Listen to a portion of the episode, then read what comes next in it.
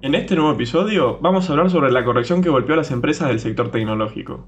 ¿Qué tanto ha caído uno de los rubros más beneficiados durante la pandemia y si estamos ante una oportunidad de compra en algunas acciones? Noticias de Mercado, el podcast de YOL Invertir Online. En esta edición analizaremos el momento bursátil que afrontan una gran cantidad de compañías tecnológicas, que, en algunos casos, han sufrido correcciones superiores al 50% en cuestión de unos meses. Antes de empezar, es importante destacar que se trata de un rubro que venía a tener contundentes ganancias en los últimos años, superando con creces al desempeño de cualquier otro sector. Durante el 2020, los cambios en los hábitos de consumo que causó la pandemia de coronavirus hicieron que la sociedad se incline por utilizar más servicios tecnológicos, aumentando así las ganancias de la mayoría de las empresas del rubro. No obstante, con la crisis sanitaria prácticamente superada, muchos inversores decidieron rotar sus portafolios y apostar por otros sectores que se vieron ampliamente perjudicados por la pandemia, como el cíclico o el energético.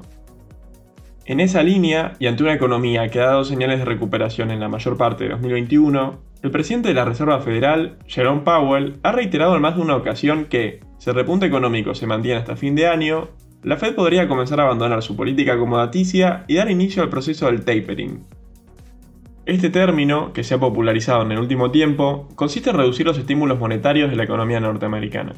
Más precisamente, la compra mensual de activos por 120 mil millones de dólares, que incluye también unos 80 mil millones de dólares en bonos del Tesoro. Esto último, en una situación en la que las tasas de interés se mantuvieron extremadamente bajas en comparación con la inflación, y sumado al ruido por el techo de la deuda, generó que los inversores comenzaran a ajustar sus perspectivas en el mercado de bonos. En este contexto, el rendimiento del bono del Tesoro norteamericano a 10 años, una de las tasas de referencia, subió 24 puntos básicos en la última semana, alcanzando el valor de 1,54% anual, siendo el valor más alto desde fines de mayo de este año. El impulso alcista en los rendimientos también es uno de los motivos que explica la reciente corrección de las tecnológicas. Esto se debe a que su valor depende del crecimiento de resultados a futuro, por lo que un aumento de las tasas de interés genera un descuento mayor en esos resultados, y, por ende, una menor cotización. Un claro ejemplo puede verse en algunas acciones de renombre del sector, como lo son Microsoft, Google, Facebook o Apple, las cuales, si bien fueron golpeadas en esta semana, venían mostrando un leve estancamiento durante el último mes. En el caso de Facebook y Apple, las pérdidas de las últimas semanas han llegado incluso a ser superiores al 12 y el 7% respectivamente. Dentro de esta caída generalizada, también podemos mencionar a las principales tecnológicas de Argentina, como lo son Globant, Mercado Libre y Despegar. Las mismas, en lo que va de la semana, mostraron una corrección del 12,3, 10,6 y 7,5% respectivamente. Si analizamos en detalle lo ocurrido con el principal índice bursátil de las empresas tecnológicas, en Nasdaq 100, se puede evidenciar que septiembre ha sido el peor mes del año, e incluso se encuentra entre los peores septiembres desde el inicio de la década del 2000. Durante el mes pasado, el selectivo tecnológico mostró la peor performance entre los tres principales índices de Wall Street, con una caída superior al 5%. Considerando el cierre del lunes, 87 de las 100 compañías que integran el Nasdaq han registrado un desempeño negativo durante septiembre y las dos primeras ruedas de octubre. Entre ellas, aproximadamente el 27% de las empresas muestran un rendimiento negativo de al menos un 10%. Ahora bien, ¿Estamos ante una corrección más larga o es probable que estemos frente a una buena oportunidad de compra para el largo plazo? En primera instancia, debemos reiterar que la mencionada corrección se encuentra explicada en buena medida por la aceleración en el incremento de la tasa de los bonos norteamericanos a 10 años. Las tecnológicas, consideradas empresas de crecimiento, se ven afectadas de forma directa por esta suba, ya que impactan las valuaciones de las mismas. Sin embargo, no todas las firmas del sector tecnológico son iguales, de hecho, las denominadas Big Tech, como Apple, Microsoft, Amazon o Google, entre otras, poseen un flujo de caja permanente y han logrado incrementar tanto sus ingresos como sus beneficios de forma continua durante los últimos trimestres.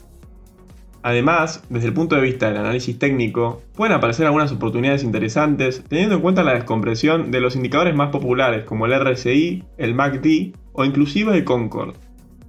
Dentro de este rubro, podemos destacar algunas alternativas como Mercado Libre y Adobe, en el caso del gigante del comercio electrónico en Latinoamérica, se encuentra cotizando en torno a los 1.595 dólares, levemente por debajo de la media móvil de 200 ruedas y cercano a la zona de soporte determinada en los máximos alcanzados entre marzo y abril. Una situación similar es la que ocurre con Adobe, compañía que ha visto disminuida su cotización casi un 15% desde los máximos más recientes. Sin embargo, la caída frenó por encima de la media simple de 200 y de la zona de soporte, cercana a los 528 dólares. Son varios los casos donde tras una corrección fuerte que se produjo en las últimas ruedas, han frenado la caída en zonas de soporte o bien cercanas a medias de 50 o 200 ruedas. En conclusión, vemos como una oportunidad posicionarse en el largo plazo en algunas compañías que tienen buenos fundamentals en este contexto de corrección. Entre ellas, destacamos a Apple, Microsoft y Google, que en los tres casos cuentan con CDRs y pueden operarse en la plataforma de YOL Invertir Online desde Argentina y de forma sencilla. No obstante, hay que considerar que en el corto plazo podría presentar un riesgo de alguna corrección adicional en un escenario donde las tasas continúen subiendo o se aceleren. Sin embargo, la relación de riesgo-retorno es interesante. Y así terminamos este tip de inversión de YOL Invertir Online.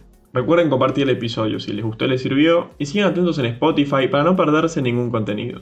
Nos encontramos el viernes con las noticias más relevantes de la semana. Te esperamos en la próxima edición de Noticias de Mercado, el podcast de YOL Invertir Online. Para más información visita nuestro sitio www.invertironline.com y encontrarnos en nuestras redes sociales.